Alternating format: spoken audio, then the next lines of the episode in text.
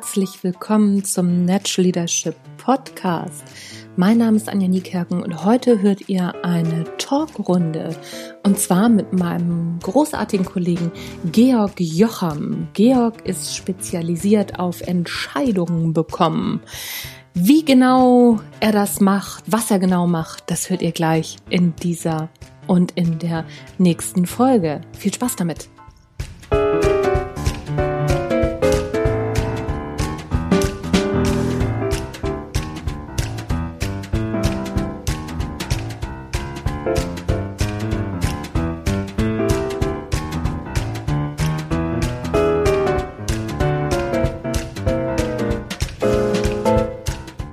Entscheidungsblockaden sind die Erfolgsverhinderer Nummer eins in Unternehmen. Dabei liegt es oft gar nicht an den Entscheidern, dass nicht entschieden wird. Es liegt an den Vorlagen, auf deren Basis sie entscheiden sollen. Warum das so ist und wie wir in Zukunft alle schnellere Entscheidungen erhalten, darüber spreche ich heute mit dem Autor von Schneller Entscheidungen bekommen, mit Georg Jocham. Georg ist Autor, Trainer und Speaker und als ehemaliger ehemaliger Berater, oh Gott, ist das schwierig hier, und Führungskraft, weiß er genau, wovon er spricht. Georg, herzlich willkommen im Natural Leadership Podcast. Hallo Anja, vielen Dank, dass ich heute da sein darf. Hallo. Ja, ich freue mich, dass du dir die Zeit genommen hast und ja, vielen Dank, dass du dabei bist. Ich habe ja schon ein bisschen was jetzt über dich erzählt. Wie bist du überhaupt auf das Thema gekommen? Sprichst du aus eigener Erfahrung? Ich spreche aus eigener Erfahrung, ja, aber das Thema habe ich erst gefunden, als mich ein Kunde darauf angesprochen hat. Also ich hatte das Thema gar nicht auf dem Radar, ähm, aber mir hat ein, Kunde, heute ein großer Kunde von mir, die Frage gestellt, was sie denn machen sollen. Die Projektmanager gehen immer wieder zum Vorstand, haben dann immer nur zehn Minuten Zeit und die Termine funktionieren irgendwie nicht. Mhm. Also die gehen dahin und am Ende ist der Vorstand nicht glücklich, weil der nicht wirklich versteht, worum es geht und weil es viel zu sehr ins Detail geht. Und die Projektmanager und Projektmanagerinnen sind auch nicht glücklich, weil die sich ja erhoffen, Anerkennung und Wertschätzung vom Vorstand gesehen werden und weil sich die regelmäßig erhoffen, ja, hier weiter so oder jetzt Richtung ändern. Die, die erhoffen sich Entscheidungen und beides ist nicht passiert. Mhm. Und als sie mir das erzählt haben, habe ich gesagt, ähm, äh, ganz ehrlich, ich mache das seit 20 Jahren, aber mir war nie bewusst, dass ich es mache. Weil ich schon mein ganzes Leben oder mein ganzes Berufsleben lang Entscheidungen für Entscheider so vorbereitet habe, damit die auch entscheiden können. Und äh, nach diesem Hinweis habe ich ein Geschäft draus gemacht. Mhm, mhm, spannend. Warum ist es denn überhaupt so schwer, Entscheidungen zu bekommen? Was ist denn so aus deiner Erfahrung der Kardinalsfehler Nummer eins, der, den wir in der Regel machen? Ich glaube, der, der, der Kardinalfehler, der ist so unglaublich banal, dass wenn du dir mal darüber Gedanken gemacht hast, ist der unglaublich offensichtlich. Der Kardinalfehler besteht darin, dass die Menschen, die von einem Entscheider eine Entscheidung haben wollen, schlicht nicht die Perspektive wechseln. Mhm. Das heißt, ganz klar, ganz häufig ist das bei Projektmanagern, die immer wieder mit unterschiedlichen Menschen zu tun haben oder mit Experten, die na, na, irgendwo nach oben in der Hierarchie berichten, die nehmen so wie alle anderen Menschen auch, so wie du, Anja, und so wie ich, wir nehmen unsere Perspektive ein. Wir haben die Fachsicht drauf und dann setzen wir den Menschen diese Fachsicht auseinander. Nur der Entscheider entscheidet ja nicht auf Basis einer Fachsicht oder einer, auf Basis einer Sicht des Experten, der entscheidet auf Basis seiner eigenen Sicht. Und wenn ich diese Übersetzungstätigkeit nicht vornehme, dann muss die der Entscheider machen. Das ist sehr, sehr mühsam und dann wird nicht entschieden. Mm, mm. Okay, aber also denk, wenn, denk, ja. vielleicht, denk vielleicht einfach an dein, eine, deine berufliche Vergangenheit. Du warst ja länger in der Bank, auch in Führungsposition. Ja. Wenn dir die Leute was vorgelegt haben, dann, dann musstest du, so unterstelle ich jetzt mal, regelmäßig darüber nachdenken, was wollen die mir eigentlich sagen? Mhm. Ja, was wollen sie von mir und was heißt das für mich? Und genau diese Übersetzungstätigkeit ist das, woran es scheitert. Mm, mm, ja, verstehe ich. Aus der Sicht verstehe ich das. Aus Fachsicht ist es natürlich ein bisschen schwierig zu verstehen, weil es geht ja um ein Fachthema, was da entschieden werden soll. Gehört da dann überhaupt kein, ja, also gehören da, gehört das, die, die, die Fachkompetenz, gehört die dann da gar nicht rein? Du, die Frage ist immer an welcher Stelle. Man kann an der Stelle sehr radikal denken, aber es fällt den meisten von uns sehr schwierig. Ich darf mir die Frage stellen, wie viel dessen, was wir da fachlich haben in unserer Entscheidung, kann der Entscheider denn überhaupt verstehen? Und wenn du dir sehr, sehr ehrlich bist und den Entscheider mal nicht als die allwissende Müllhalde siehst, der alles weiß und alles kann, das ist ein, ein Begriff aus dem Frag nicht? Mhm. Äh, also wenn du davon ausgehst, dass der Entscheider ja nicht alles wissen kann und nicht für alles ein Experte ist, äh, häufig werden die Leute ja so gesehen, du stellst dir vor, dass das sind Übermenschen. Das sind die gar nicht. Die kommen aus einer Fachexpertise häufig, sind aber heute keine Fachexperten mehr. Oder vielleicht sind sie es nur mehr in dem Bereich, wo sie es auch früher waren, wo sie herkommen und du denkst darüber nach, wie viel von deinen Zahlen, Daten, Fakten, die du da auf den Tisch legst, wie viel der Entscheider selbstständig verstehen und interpretieren kann, dann kommst du relativ häufig zum Schluss, vor allem wenn es technisch wird, der Entscheider kann das gar nicht. Das heißt, der braucht dich als Expertin, der braucht dich als Experten für die Interpretation. Auf Basis der Zahlen, Daten, Fakten kann der Entscheider ja gar nicht entscheiden. Er braucht die Interpretation und damit tritt die Interpretation in den Vordergrund. Mhm. Aber ich entschärfe es echt ein bisschen. Ich sage, nimm die Zahlen, Daten, Fakten und gib sie ins Backup, da dürfen sie sein. Mhm. Aber für sich und isoliert genommen sind die regelmäßig fast wertlos. Mhm. Mhm. Okay. Ähm, du sagst. Das ist hart, oder? Ja, ja, also so, ich sag mal, als, aus Entscheider. Ja, aus der Entscheiderperspektive verstehe ich das sehr gut. Ähm, wenn du jetzt sagst, Zahlen, Daten, Fakten interpretieren. Also man kann ja Dinge auf ganz viele verschiedene Arten interpretieren. Auf welche Art soll ich denn meine Zahlen, Daten, Fakten interpretieren? Naja, du als Experte, ich gebe dir wieder ein Beispiel. Du als Experte hast eine Grafik vor dir oder du hast eine Tabelle vor dir. Mhm. Und wenn du diese Grafik oder wenn du mit diesen Zahlen und mit diesen Daten Übung hast, dann siehst du die Grafik an und du weißt, was da steht. Mhm. Das heißt, da gibt es keinen langen Denkprozess mehr, du siehst das an und du verstehst das. Mhm. Das ist, ich mache jetzt ein Beispiel, weil ich, ich komme aus, aus, aus der Werkstoffecke, wenn du als Maschinenbauer ein, Eisenstoff, Kohlen, äh, ein, ein, ein Eisen-Kohlenstoffdiagramm siehst. Mhm. Ja, das ist ein, das ist für jemanden, der das nicht gelernt hat und nicht über Jahre damit gearbeitet hat, ist das spanische Dörfer. Du verstehst kein Wort. Mhm. Für jemanden, der geübt ist, der wirft einen Blick drauf, der weiß sofort, wo der Stahl ist, wie, welche Eigenschaften der hat. Der weiß alles. Ja? Mhm. Ähm, und genau diese Situation, die hast du ganz häufig, wenn jetzt ein Techniker, es kann ein ITler sein, es kann ein, es ist wirklich wurscht aus welcher Expertise, wenn der zum Entscheider kommt, der sieht das auf Basis seiner Unterlagen, der sieht da was raus und wenn er nicht die Perspektive wechselt, dann hält er dem Entscheider die gleiche Tabelle oder das gleiche Diagramm vor die Nase und sagt laut oder in Gedanken, hier, sieh doch. Und der Entscheider sieht nichts. Mhm. Deswegen, ich behaupte gar nicht, dass der Experte oder der Projektmanager da viel heruminterpretieren muss oder dass er unterschiedliche äh, Interpretationen wählen muss. Es reicht, dass der, ähm, der Experte, der Projektmanager, die untere Führungskraft das transportiert, was er selber sieht und was er, was er selber interpretiert. Das reicht vollkommen. Das muss aber sehr bewusst tun, weil diese Interpretation beim Entscheider nicht passieren kann, weil da ganz häufig die, das, das Fachwissen fehlt. Mm, mm, okay. Okay. Ähm, in der Situation stellt sich mir dann ja wieder die Frage, also ich sage das ja auch, dass ähm, Entscheider oder Führungskräfte keine Fachkräfte sein müssen, sondern die müssen eben das große Ganze sehen.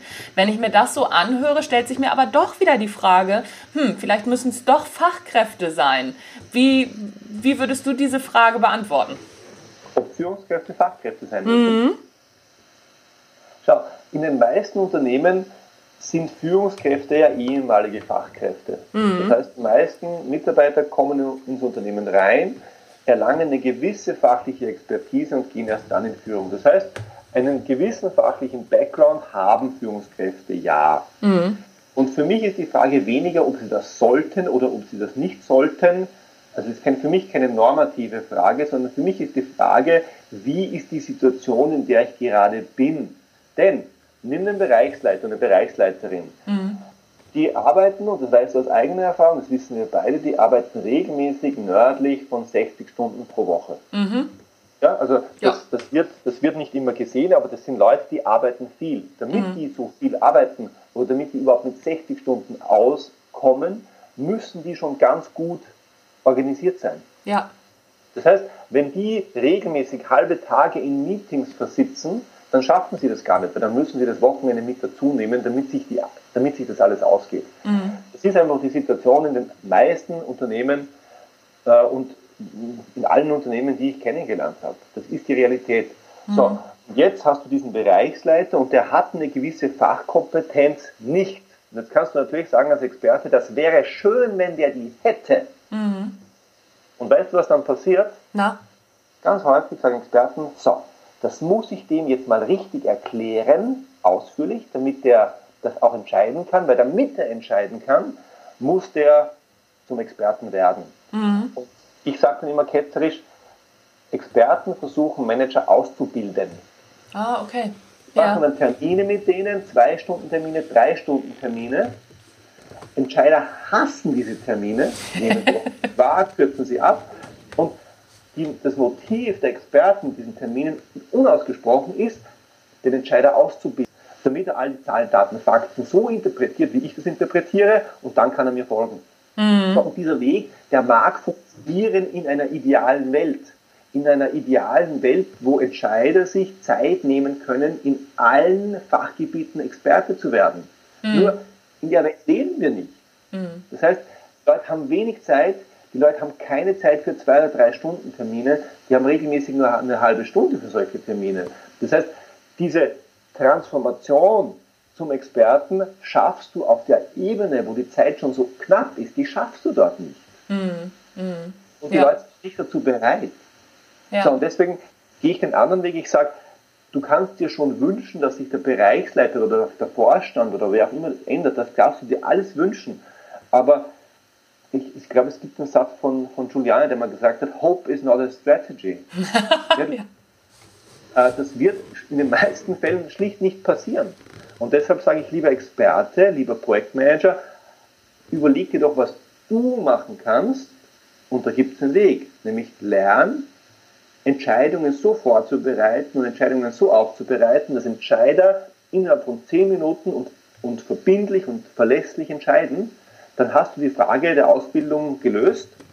Ähm, also die Frage, müssen Führungskräfte Fachexperten sein, die stelle ich mir gar nicht. Ich schaue mir an, was da ist und arbeite damit. Ja, ja. Ja, ich halte es da ja mit äh, Steve Jobs. Ne? Ich stelle Leute nicht ein, äh, damit ich ihnen sage, was sie machen sollen, sondern damit sie mir sagen, was ich machen soll. Also, ne, das, äh, da, das, das ist für mich so ein, so ein Leitsatz, nur sie müssen halt schnell zum Punkt kommen. Ne? Sie müssen mir sagen, das und das sollst du machen, aus dem und dem Grund, aber die Fakten können sie dann gerne für sich behalten. Das war immer so meine, mein, mein Thema.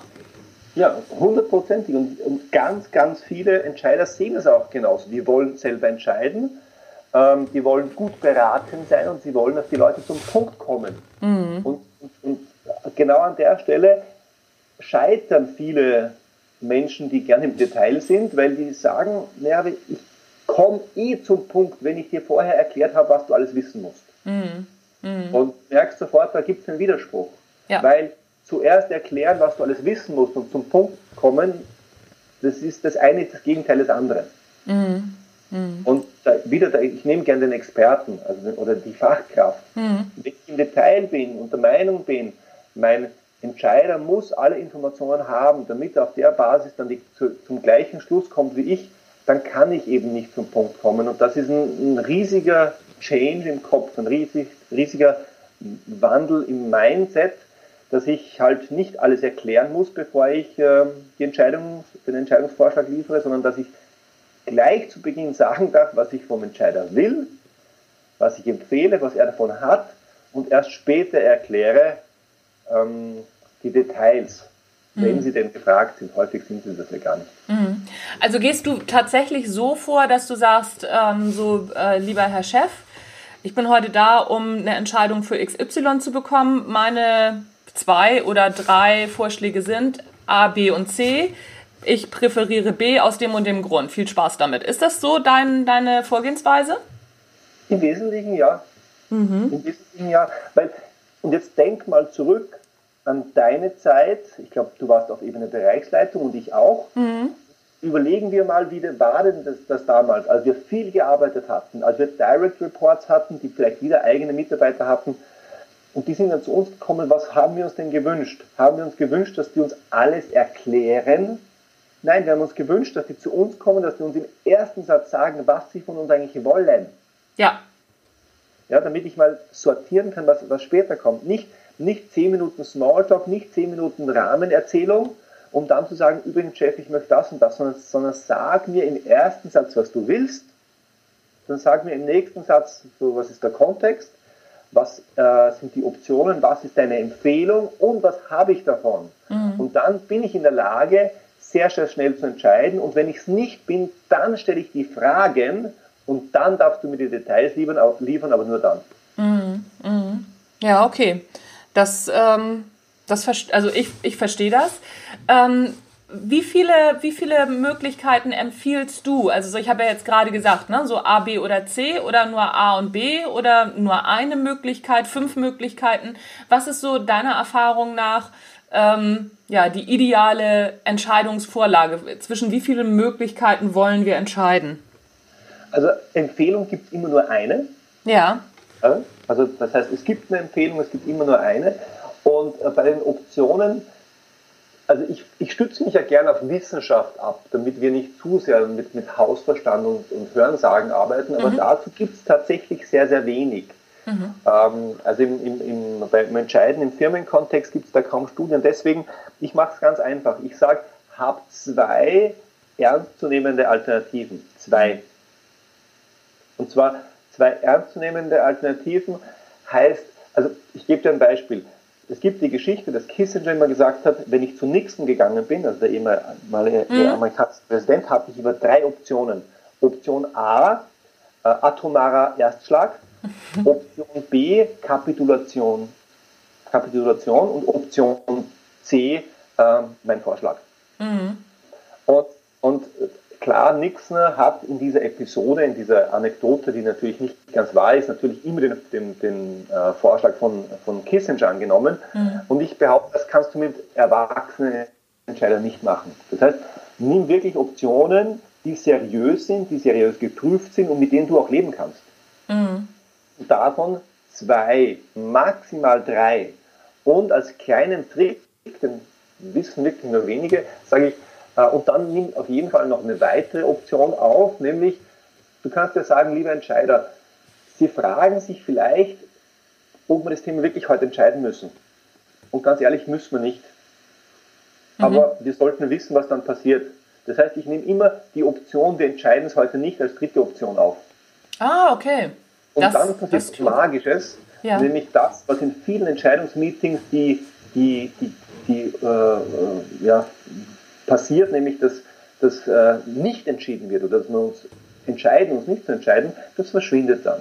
Mhm. Nicht 100 Prozent, aber weitgehend. Mhm. Ja, aber das ist, das ist ganz schlau, weil diese, ähm, diese Option wird ja in der Regel gar nicht, ähm, gar nicht ausgeführt. Und das richtig noch mit als en Entscheidungsgrundlage mit reinzunehmen, finde ich eine super Idee. Funktioniert auch ganz ausgezeichnet. Es ist halt neu und man muss sich trauen. Und man muss es richtig framen, sagt man, glaube ich. Also wenn man reingeht und sagt, ich habe jetzt einen Podcast gehört und der hat gesagt, ich soll Ihnen das vorlegen, weil Sie Idiot entscheiden ja sonst nicht. ähm, ja, das ist vielleicht nicht ganz klug. dann, ist das, dann ist das eher ehrlich, aber es wird nicht funktionieren. Und wenn ich sage, lieber Entscheider, ähm, wir tun immer so, als müssten wir das alles heute entscheiden, das müssen wir gar nicht. Wir können das auch in zwei Wochen entscheiden, bei, bei uns im nächsten schon fix oder bei, wenn das Gremium das nächste Mal zusammentritt.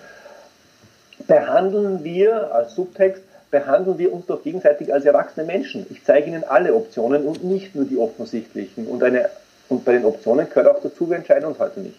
Mhm. Und wenn du das machst und du kommunizierst das sauber und wertschätzend, dann wird was Interessantes passieren, nämlich dieser Elefant im Raum, das Thema, das steht im Raum, keiner spricht drüber, es steht auf keinem Blatt, es ist einfach nicht präsent, wird von dem wahrscheinlichen Szenario zu einem Szenario, das fast gar nicht mehr passiert ist. Mhm. Super schöner Trick. Mhm. Ja, das ist ganz cool. Also es gibt ja auch diesen, diesen schönen Merksatz, man kann nicht nicht entscheiden, weil wenn du nicht entscheidest, das ist ja auch eine Entscheidung und dann passiert ja trotzdem etwas. Es gibt ja Konsequenzen. Genau. Ja, klar. klar. Und genau über die Nichtentscheidung sprechen wir häufig nicht, weil wir sie scheuen. Ich bin jetzt der Projektmanager, ich brauche eine Entscheidung. Mhm. Deswegen, das, es wird nicht entschieden, das, das, das schiebe ich ganz weit weg und hoffe, dass es nicht passiert. Und das Gemeine ist, es passiert genau schon. Mhm. Ja. Was du eben gesagt hast, man kann ich nicht entscheiden. Ich, ich nehme diesen Satz und auch den Entscheider ernst, indem ich sage, lieber Entscheider, du kannst dich auch entscheiden, nicht zu entscheiden. Und das darfst du. Mhm. Du bist der Entscheider, du darfst alles entscheiden. Und deswegen male ich dir diese Option auch mit auf und da wird diese Option deutlich weniger wahrscheinlich und ähm, ja, für alle, für alle gut. Mhm. Ich finde ähm, diesen Satz ganz gut, was du gerade gesagt hast. Ähm, lieber Entscheider, ich nehme dich ernst und also so du bist, bist derjenige, der eben entscheidet. Ich glaube, dass das im Mindset von vielen war es bei mir teilweise früher auch nicht, gebe ich ganz ehrlich zu, gar nicht so verankert ist, ne? so, sondern da wird oft, ähm, geschehen oft solche Gedankenspiele, so nach dem Motto, ähm, ja, der ist ja blöd, der entscheidet nicht oder der ist entscheidungsschwach oder die Entscheider werden in ihrem Job eben zu entscheiden ja oft auch nicht ernst genommen. Du gehst da ja ganz anders ran, ne? Ja, weil sie auch nichts hilft. Also die, den, den, Satz, den ich, ich höre den nicht am häufigsten, aber ich höre ihn immer wieder, der ist, die Idioten da oben entscheiden nicht. Ja. Ja. So, und äh, wenn ich mit Menschen arbeite, die im ersten Schritt sagen, die Idioten da oben entscheiden nicht, und ich sage denen, ich kann, äh, ich, ich, ich, kann euch helfen, damit ihr die Entscheidungen kriegt, nämlich ihr kriegt mehr Überzeugungskraft, ihr wisst, wie ihr Entscheidungen besser aufbereitet, dann sagen die, stopp, will ich nicht. Weil das ist gar nicht mein Problem. Die Idioten da oben entscheiden nicht. Mit denen musst du arbeiten. Mhm. Mhm. So, deshalb äh, vollkommen richtig von dir beobachtet, das ist ein, ein, ein, ein Wandel im Kopf, der auch wirklich Zeit braucht, weil von dem Satz, ähm, die Idioten da oben entscheiden nicht, ist es ein weiter Weg zu, ich kann etwas an meinem Verhalten ändern, damit die da oben entscheiden. Mhm. Ja, ja, ja, ja. Und das, und das, ist das Schwierigste in meiner Arbeit, sage ich ganz ehrlich, dass, ähm, dass sich in Wirklichkeit zwei Seiten relativ unversöhnlich gegenüberstehen, ohne miteinander zu sprechen. Das heißt, die unten sagen, die Idioten oben entscheiden nicht, dabei bräuchte ich doch für mein Projekt eine Entscheidung. Mhm. Ja, und wenn sie entscheiden, dann hinterfragen sie es eine Woche später wieder und, äh, und, und ja, wie soll ich hier arbeiten? Mhm. Sau, Sauladen. Mhm. Und die oben sagen, ich würde, ich würde gerne entscheiden, weil ich will das, mhm. das Unternehmen braucht das, aber die Leute stehen mir die Zeit, kommen nicht zum Punkt, legen mir Unterlagen auf den Tisch, die ich bis zur letzten Seite lesen muss, um, um zu verstehen, worum es überhaupt geht. Mhm. Und entscheiden kann ich damit erst recht nicht, weil Informationen fehlen. Mhm. Und, und die beiden Seiten, also die sprechen auch nicht miteinander, sondern da gibt es diese Vorurteile auf beiden Seiten. Da haben wir eine große Umfrage äh, Anfang 2019 gemacht. Äh, die, die, jeder glaubt, der andere muss was ändern und äh, keiner ändert was. Ja. Ganz für fast allen großen Unternehmen, die ich kenne. Ja.